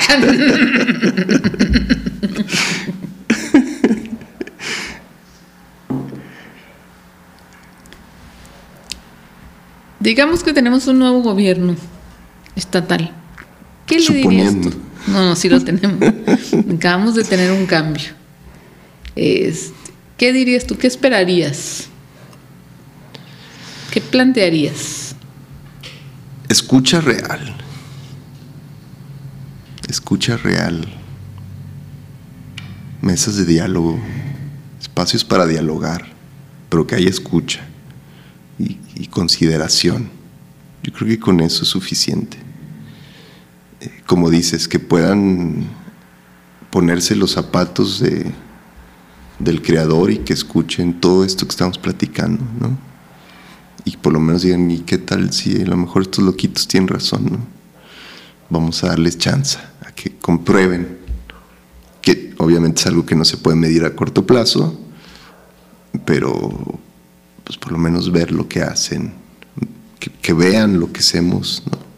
que vayan y estén ahí y no manden a, a ver quién no tiene nada que hacer este fin. Tú haces mi representación. Eso. Porque presupuesto, pues sé que a veces ni está en sus manos, ¿no? No.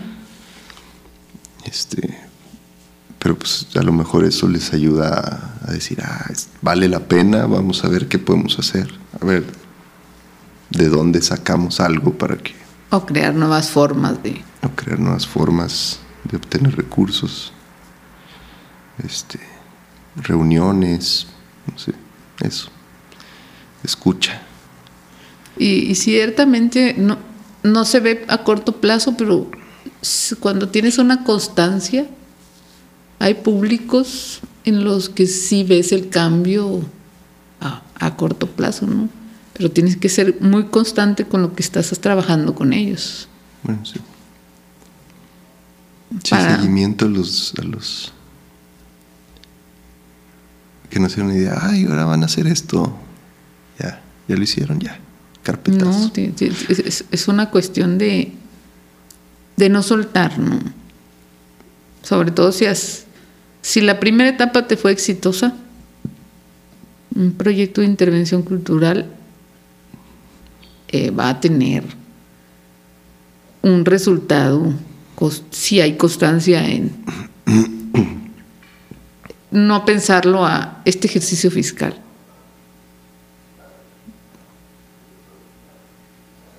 Porque efectivamente sí, la- el resultado es a largo plazo, sí, pero también necesitas tenerlo continuamente, estarlo recordando continuamente, sale una generación y llega otra generación, porque eso es lo que hace que, que cambie. ¿no?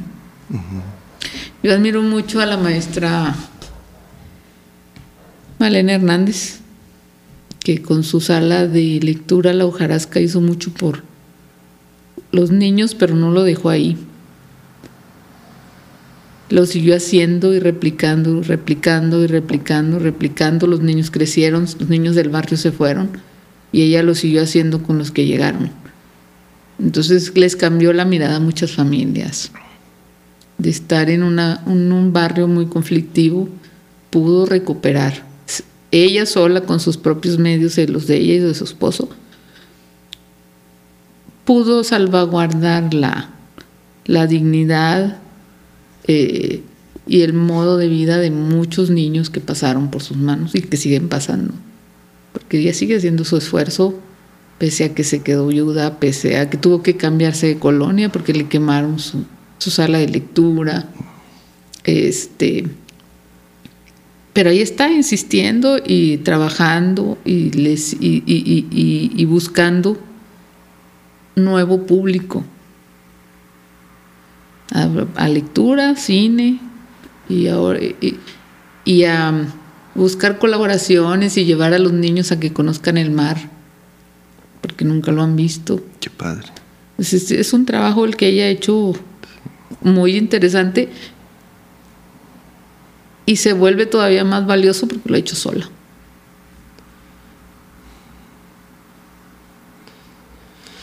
Y es donde da coraje porque no es justo que ella tenga que sacrificarse su vida, ¿no?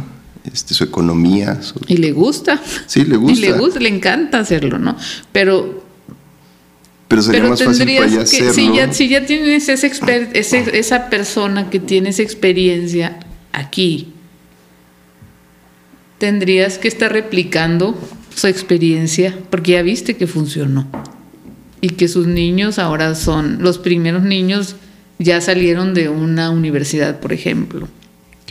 Que si los hubiera dejado sueltos, si, si ella no hubiera metido mano en su colonia, en, su, en la vida en común, esos niños tal vez ni siquiera hubieran terminado la secundaria, ¿no? Si bien te va.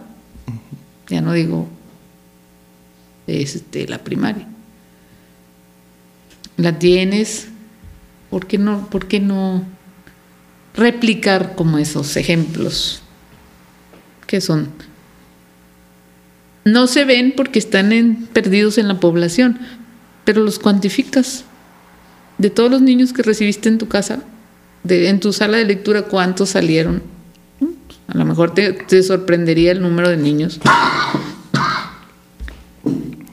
Y pudieran ser más con un buen apoyo. Exactamente. Que pudieron superar este las condiciones de pobreza, las condiciones de desigualdad social, las condiciones de, carencia y encontraron en el arte otras maneras de ver, ¿no? Y, de querer ser y de querer llegar y de querer alcanzar. Y a lo mejor esos niños son una mejor, una fuerza laboral de más calidad, ¿no? Exactamente. Pensando como empresario. Eh, eh, al año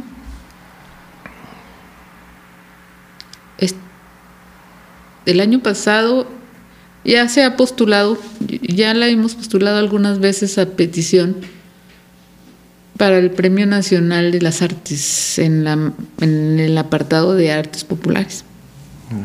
No ha resultado beneficiada, pero eso me ha permitido a mí conocer la dimensión de su trabajo, porque he podido ver las cartas de recomendación de los padres, de los muchachos, la acompañan, los videos, este, dándole las gracias y, y, lo que logró en ellos. Y entonces se te hace el nudito aquí. Qué padre. Y la ves en la calle. Eso vale la pena. Eso vale la pena. Eso es, esa fue su vocación, ¿no?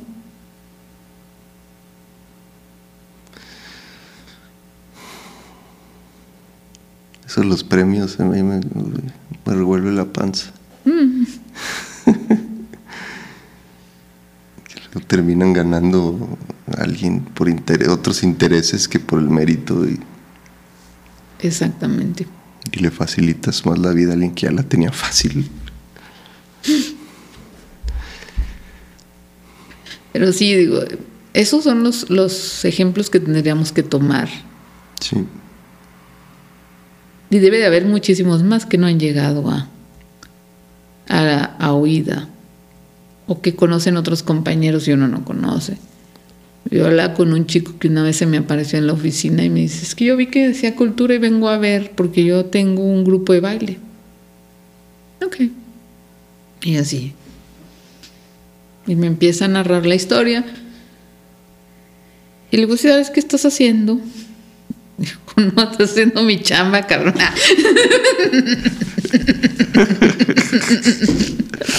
Digo, es, es, está salvando un montón de vidas. Este, con baile colombiano, si con cumbia colombiana, si quieres eso, anyway, pero le, les das a los chavos la oportunidad de, de, crecer, porque para estar en el grupo que él formó, él, él lo formó sin querer. De cuenta que tú vendes estéreos ahí en la esquina, llegan dos muy tristes, se paran ahí en la esquina a platicar y ya tú te metes ahí en la charla. Dices, ¿qué pedo? ¿Qué traen? No, pues no nos aceptaron en, los, en el grupo de la calle. Entonces han de bailar bien feo. No, mira, ponos unas canciones y entonces sacas una de las bocinas que vendes y le pones y empiezan a bailar y este chavo pues les empieza a llamar la atención. Ese se llama en la esquina mi barrio.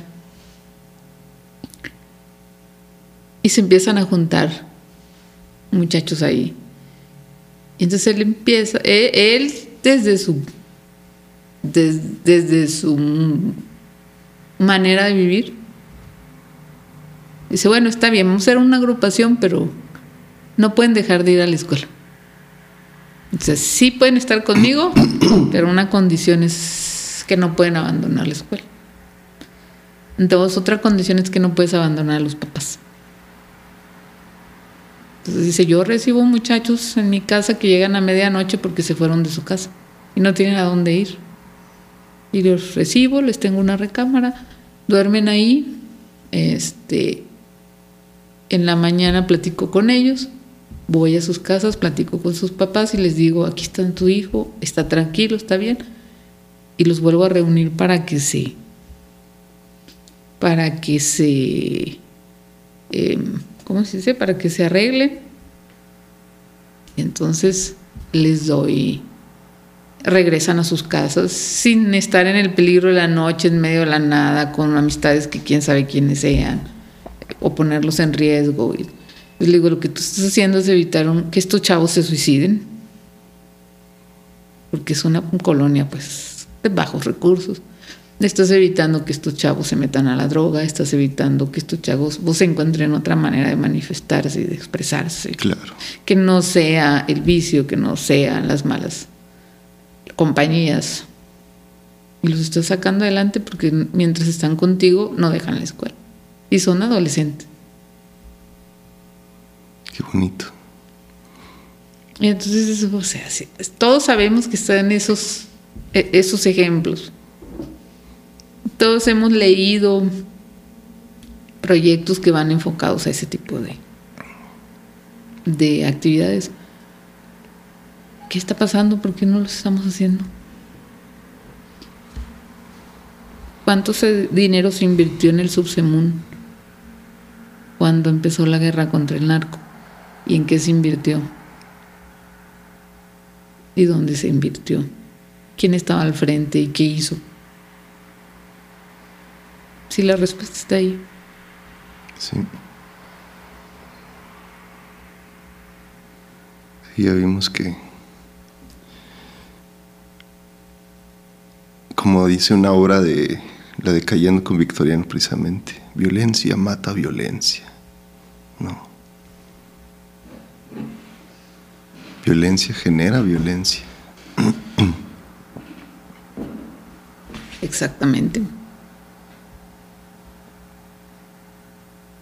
Ahora imagínate los de cineastas. Había un programa muy bonito que desapareció.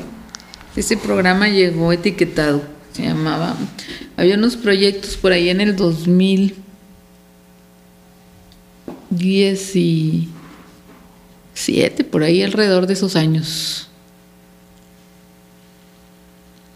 Ya era la administración de Peña Nieto. La, la Secretaría Federal le asignaba ciertos recursos a los estados a través del programa de apoyos a instituciones estatales de cultura, a los famosos AYEC. Y hubo esa época en la que venían unos proyectos que ya venían armados. Entonces, decía, la federación decía, te voy a mandar tantos millones de pesos, pero de esos millones de pesos, tal porcentaje es para que desarrolles mis proyectos. Eran proyectos, no recuerdo el nombre, pero era un nombre muy semejante a proyectos de impacto nacional, una cuestión así, porque se estaban aplicando en todos los, tenían que aplicar en los 32 estados. Y tenían un coordinador nacional que estaba al pendiente cómo ibas con ese proyecto. Y había un, un programa muy bonito, bueno, de ahí salieron los coros comunitarios, que son más económicos que las bandas. Salieron, salió este, e, esta, este proyecto que tuvo muy pocos años de vida que se llamó Cinema México, que era poner pantallas para exhibir cine mexicano en, en comunidades que no tuvieran otro, que no tuvieran oferta de cine comercial, por ejemplo. Este, y estaba padre porque era Cinema México era una plataforma tipo Netflix o Filming Latino, porque era su cine mexicano, cine que estabas apoyando desde la federación. Y, y, tenías todos los permisos para exhibirlos. Entonces era cuestión de prender la televisión, elegir, la, elegir tu ciclo anual, eh, mensual y, armar tu público como un cine club, ¿no? Sí, me acuerdo. Este, instalamos 15 pantallas. Y había un proyecto, fue, bueno, de ahí salió Polos Audiovisuales también, que después convertiríamos en, el programa de cine de capacitación, que fue cuando sacamos lo de el primer diplomado en cine ficción. Eh, y vino un proyecto que a mí me parecía muy, muy interesante, porque podía replicarlo en muchos lugares, colonias, comunidades, pueblos, porque todos tenemos ya un teléfono prácticamente con cámara baja, de, de baja calidad o de buena calidad, anyway, no importa. Este, pero la idea ahí estaba porque ya estaba formado el programa, aunque el programa en sí traía equipamiento. Entonces comprabas esas camaritas digitales y enseñabas a los niños cómo los, como los aspectos muy básicos de la fotografía. Y eran pues camaritas chiquitas. Les dabas el tallercito, ibas con ellos a la comunidad, hacían el recorrido y tomaban sus registros de lo que les interesara. Los niños eran niños de primaria. Entonces luego venían, compartían el material y por qué tomaste esto y por qué tomaste el otro y qué te llamó la atención. Y, y el maestro iba depurando, les iba apoyando, les iba diciendo este, por dónde, por dónde lo podía mejorar o si salir, le había salido muy bien. Hacían como la retroalimentación, duraba seis meses. Y al finalizar, se les imprimía una imagen de las que habían tomado a cada uno y se hacía una exposición. Para los papás, para los familiares, para X. Entonces los niños sabían como que los elementos básicos de la fotografía sin ir más allá. Sin decir, voy a crear un, un futuro fotógrafo, un futuro este, director de cine o de fotografía. Era el hecho de enseñarles cómo ver la vida desde otro ángulo. Abrirles la posibilidad tantito ah, nada más. Y eso puede cambiarlo todo. Y eso lo cambia. este, se cerraron esos programas, ese nada más duró un año, ese nada más vino un año. Y ahí quedó el equipo guardado. Este, bueno, y hay, ciertas experiencias que va uno adquiriendo y dice, esto puede funcionar porque ya funcionó. Exacto. Está guardado, pero, Vamos a usarlo. pero vamos a usarlo. Me decía un maestro hace poco, sin decir nombres. Vamos a inaugurar una casa de cultura y tiene esto y tiene el otro y un museo y la madre. ¿Y cuál es, este, y dónde? No, pues está en una zona un poco, un poco em, Conflictiva. conflictiva, sí. Sí, Pero ya está trabajando con las colonias, supongo, ¿no?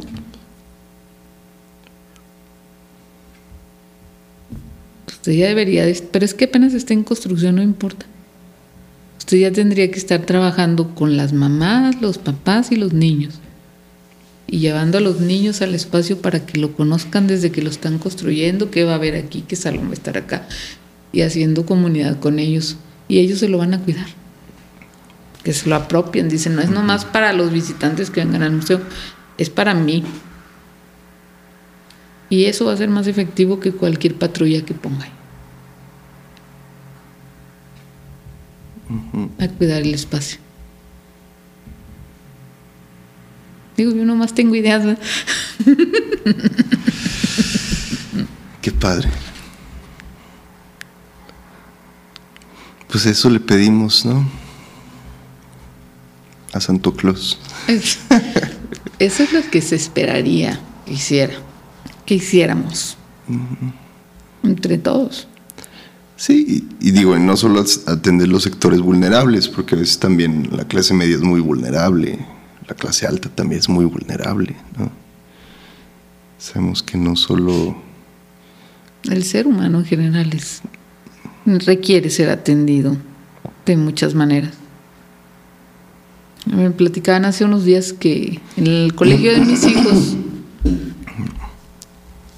que es un colegio de medio, de medio pago, digámoslo así. Es decir, no está en un, un rango muy alto de colegiatura ni tampoco en uno muy bajo. Pero más para asimilar el, el nivel de los papás. Ca- Católico.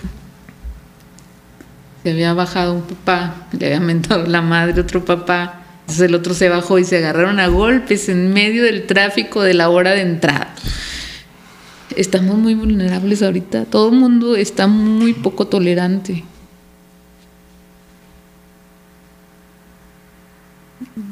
Creo yo que tendríamos que estar trabajando esa parte del ser humano. Y la cultura es la herramienta con la que muchas veces puedes llegar y dar otro matiz. ¿Cuántos juniors no terminan matando a sus novias? Exactamente.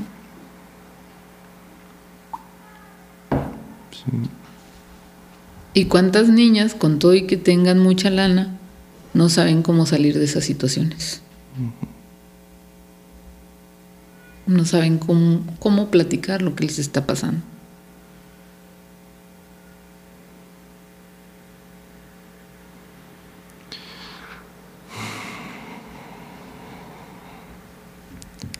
Por eso trabajamos en cultura. Por eso nos gusta lo que hacemos. Somos bien masoquistas. Exacto. Sí, hace falta. Ojalá esta nueva administración trabaje con gente que sepa lo que hace y que sepa para qué se hace, para qué está una Secretaría de Cultura en un estado. Y ojalá el gobernador escuche esto, este tipo de comentarios, estas luchas, conozca esta gente que mencionas, que trabaja en sus comunidades, que vea los cambios que sucedieron y lo mucho que le puede cambiar a un niño la vida, un pequeño esfuerzo, ¿no?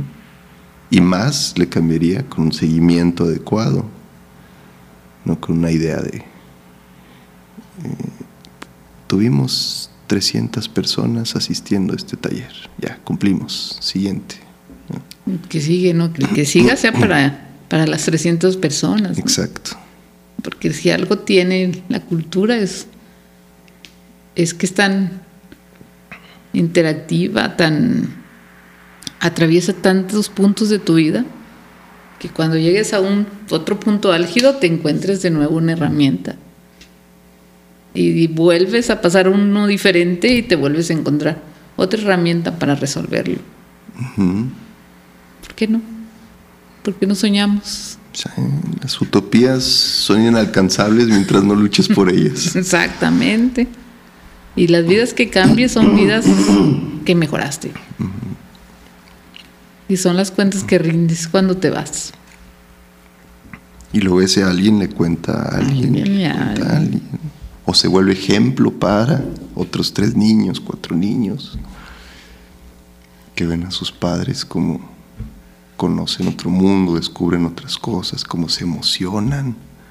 Para un niño ver a sus padres emocionados es lo mejor, ¿no? Entonces va a querer aprender qué es lo que emocionó a mi padre, a mi madre, ¿no? Claro. Como de verla deprimida, quizá descubrió algo que ahora sonríe, ¿no? Un baile, cualquier cosa, un libro, una película distinta a lo que está acostumbrada, ¿no? Exactamente. un, punto de, un, punto de partida. Sí. Que genera un cambio.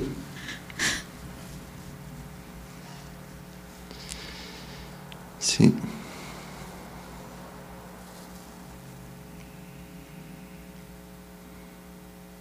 Por eso me gusta el teatro, por eso me gusta el cine. Bueno, en el cine encontré una posibilidad de, de sumar diferentes artes, ¿no? Y en el teatro una inmediatez sensible. En la pintura no soy bueno.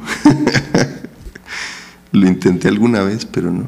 De niño gané un concurso de Vancomer, de un viaje por la naturaleza de México. Uh. en cuarto de primaria. Tercer lugar, creo. Este, me dieron una bicicleta. Y ya. Se acabó mi relación con la pintura. Pensé que con el banco. Dije, wow, eso es lo más admirable. No, esa sigue. Eso no termina nunca. Nunca. Híjole, sí, si la quieres dejar, te arropa. Espérate a dónde vas. Te necesito. te puedo dar otro tantito. No me Le subo un poquito. No nada. y así estamos endeudados todos. Sí, Pues bueno, si te parece, algo que quieras agregar. Pues gracias, gracias por la buena charla. Gracias. Ahorita estaba pensando mientras platicamos que es difícil entenderte con alguien en estos temas, ¿no? Allá afuera. Entonces, muchas gracias por este espacio, por entendernos mutuamente y ojalá nos entendamos cada vez más en estos temas, ¿no?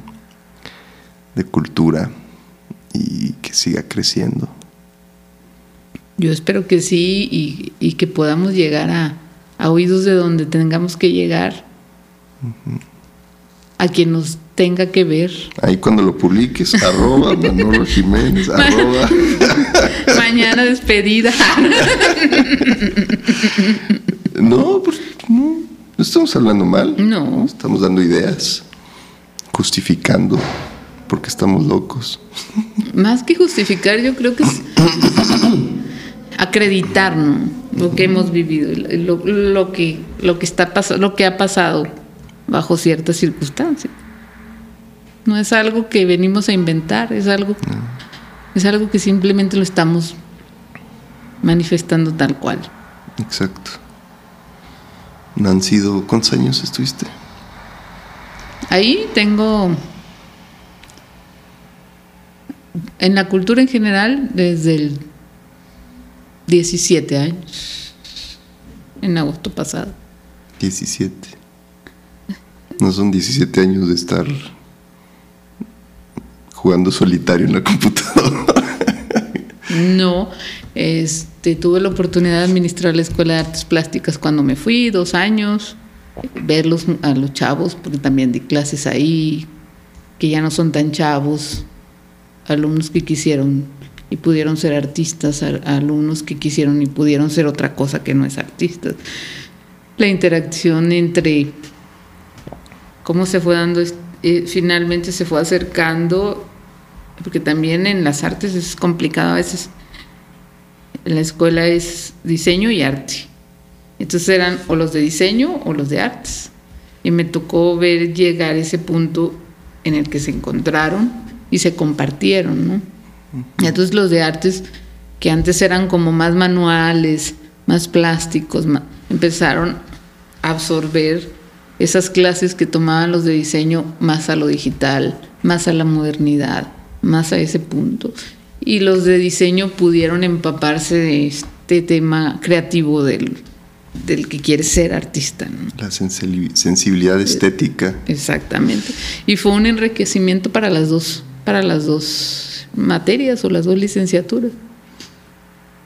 Cuando, cuando ves ese choque y, y de alguna manera estás ahí y eres parte de eso, pues, se sientes un ser este, especial por haber tenido esa oportunidad de colaborar, a lo mejor en facilitarle las cosas, en facilitar que pasaran. Nada más. Porque sí, administrar también es, es esa, lleva esa, conlleva esa responsabilidad. Facilitar que el otro pueda ser o pueda ser lo que necesita o lo que quiere el otro día platicando con José Luis me dices que yo no soy creador, yo me dediqué a otra cosa. Le digo, claro que eres creador, creas vínculos, caminos para enlaces, posibilidades. También los administradores son creadores. Pero él sí es creador, te está, te está choreando. él sí estudió artes. Sí, sí, fue mi maestro. fue mi maestro de... Porque el lunes pisé ahí la facultad de diseño y artes plásticas. Sí para darme cuenta que el diseño no era lo mío, pero ahí estuve. Y el medio historia del arte. Estudio artes plásticas. Y es que hay quienes estudian artes plásticas y no se dedican a. Porque un compañero es muy bueno armando exposiciones y, y es egresado. Es egresado de la Escuela de Artes, de la, de la carrera de Artes Plásticas le digo, porque nunca he visto una obra tuya, nunca la has visto y jamás la verás. no me gusta. ¿Y entonces por qué estudiaste eso? Pues porque me gusta esto. Me gusta saber qué están haciendo los demás y, y poder exhibir, ofrecer la posibilidad de exhibirlo su trabajo. Porque eso es lo importante. O sea, para él eso era lo importante, poder ser como una herramienta y tener él mismo las herramientas de conocimiento de él. ¿Por qué? ¿Por qué seleccionar esta obra y la otra no? Ahorita pensaba, imagínate despertar en una ciudad donde toda la arquitectura tenga estética, todos los comerciales tengan estética, la planeación urbana tenga estética. Qué bonito, qué calidad, qué feliz estaría la sociedad. Exacto. Hace días estuve en San Pedro, hace días, en noviembre, este, y platicaba, estábamos hablando de Francisco y Madero, que prácticamente ahí se crió y ahí se hizo, y ahí escribió la sucesión presidencial. Dice que Madero, desde su escritorio, desde su casa, que hoy es la Casa de la Cultura de San Pedro, trazó la ciudad de San Pedro Dice, si tú vas caminando por las calles son amplias. Es, una ciudad, eh, obviamente se ha vejentado, pero en su momento era una ciudad moderna, porque prácticamente hizo los trazos a perfectos. O sea, no hay calles chuecas, no hay una que se hace más chiquita y luego se bifurca y de repente, sale y pasó? mete. No, es, es una ciudad que se, a pesar de que fue hace tanto tiempo y, y de que los automóviles no eran tan comunes, ahorita eso te ha permitido circular con mayor fluidez por la ciudad el, el trazo que le hizo. Entonces tienes menos gente estresada, menos menos- accidentes de tránsito, menos muertos. Menos muertos por accidentes viales, porque por otras cosas no Bueno, puedo sí. decir. o, de- o al menos deberías tenerlo, tener un menor índice. Todo está relacionado y todo es parte importante de, ¿no? Sí. Y eso importa tanto a unos como a otros. Y, e impacta a unos y, a- y otros. a El simple hecho de que tú no vas estresado no hace que no haces que otros se estresen.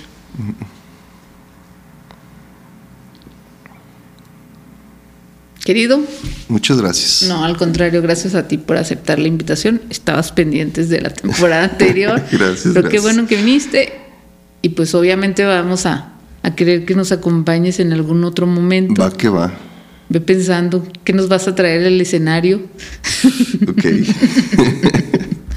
qué nos vas a demostrar. Este, porque aquí eso sí, ¿eh? Si viniste a hablar y a decir que eres artista, luego tienes que venir y demostrarlo. bueno, me late. Va, va, va. Podemos compartir por lo pronto el canto. Ahí está en YouTube. Tiene acceso libre. Ok. Sí, este, si quieres decirnos las redes sociales para que la gente lo. Como lo Oscar busque. Troyo en YouTube. Este también subo a mi Facebook, mi página de Facebook, Oscar Troyo, también con T-R-O-Y-O. Porque luego en, en YouTube hay uno que es Oscar Troya, que es Troya. DJ. Ese no soy yo. es Troyo con O. Pero eres Oscar porque eres sin acento Oscar. en la O. Oscar. Oscar. Oscar. Como el Rey León. Sí. Sí, no fue. Mi acta no le pusieron acento. Es que no se ponían. Pero lo Porque era mayúscula. Porque las mayúsculas, porque Hace las, ma- a las no, porque mecánicamente las actas de aquella época no les daba para poner acento por encima de las mayúsculas. Exacto. Entonces no se acentuaban por esa razón, pero ortográficamente sí, llevan acento. Pero yo voy a que no le pongan acento. Aunque tu contacto se me haya puesto el tú el otro día. No, ya, me tendré que resignar.